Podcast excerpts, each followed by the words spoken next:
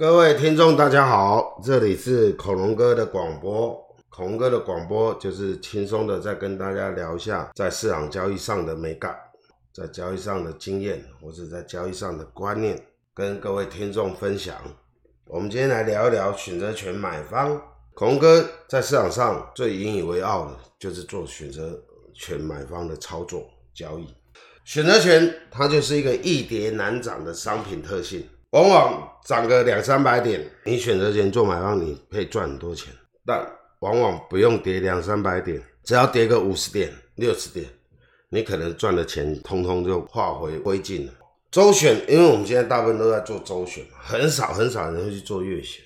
周选五个交易日，礼拜四、礼拜五、礼拜一、礼拜二、礼拜三，五个交易日。假设行情都不动的话，它每天的价值呢，是不是就要跌掉二十趴？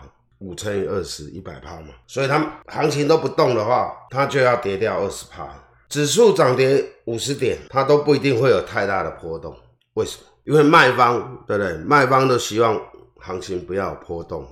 只有五十点的话，基本上不会影响到履约价的太大的变化。所以呢，易跌难涨呢，是它的商品特性。嗯，选择权，很多投资人呢都忽略了这个道理。所以呢，在选择权买方操作上就吃了很多亏。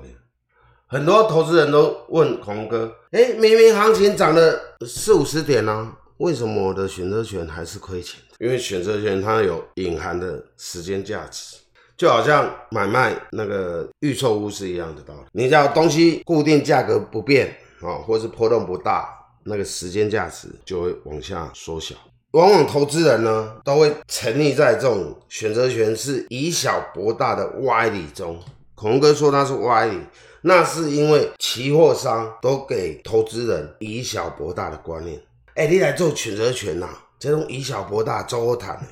所以投资人在操作它哦，往往是用错的观念在他身上。恐龙哥在做选择权哦，有两个非常重要的概念跟大家分享一下。第一个，在获利情况之下，你要不断适时的换履约价。什么叫做适时的换履约价？你在获利的过程中，譬如说你买二十块钱的，它已经涨到一百块。我刚才不是讲它易跌难涨吗？你要把它适时的换到下一个或下两个的履约价，再把它从一百块换成二十块。那你这样不是保住了你一百块钱的获利吗？你只要买二十块。涨到一百块，你就保住了八十点，八十块的获利放在口袋，再从这八十块钱再拿二十块钱换下一个履约价或下下一个履约价，这样你的胜率不就提高了吗？你不会因为它易跌难涨，一下子一个小行情就把你赚的八十点都赔掉，是不是这样？所以。适时的哈，把钱放进来口袋，不要轻易的吐回去市场里。这是针对选择权易跌难涨的特性呢，定出的交易策略，就是在你获利的情况之下，你要知道适时的去换你的履约价。涨，我是说选择权买方继续涨，你一样继续赚。当涨到某个程度的时候，事实上你。你换履约价，你所获利的金额是不变，甚至更高。所以呢，适时的换履约价，再强调一次，这是一个很重要的概念，获利的概念。第二个呢，概念呢是选择权买方交易最重要的哈，是口述，你要有足够的口述。选择权交易不在于涨多少或跌多少。而在于你看对做对的时候，你有没有足够的口数？你只要没有足够的口数，你你赚的钱赚得饱吗？所以口数的拿捏非常的重要，因为你进场买进选择权的时候，你当然一定是看到市场的行情即将大涨或即将大跌，而且这个几率是升高了，就是大涨或大跌的几率是升高了，你才会来想做选择权嘛。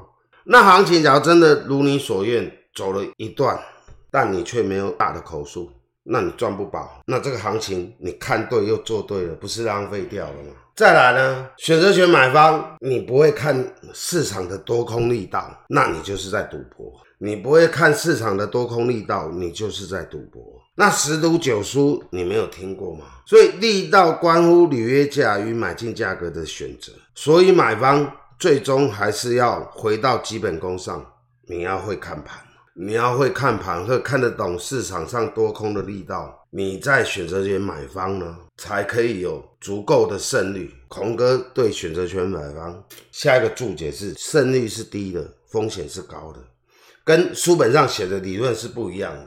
因为书本上都在讲你输有限，获利无限，但你不会获利啊。因为你不懂口数的重要性，你不懂得适时的换履约价，你永远被他在那一跌难涨，一跌难涨搞死。所以选择权买方不是天天做，不是每周做，而是你要看得懂那个市场上多空的力道。有足够的多空力道，你才可以进场去做选择权买方。那样的话，你胜率才有办法提高，在选择权买方才有办法赚到数倍、数十倍，甚至数百倍的获利。这是今天的广播，谢谢各位。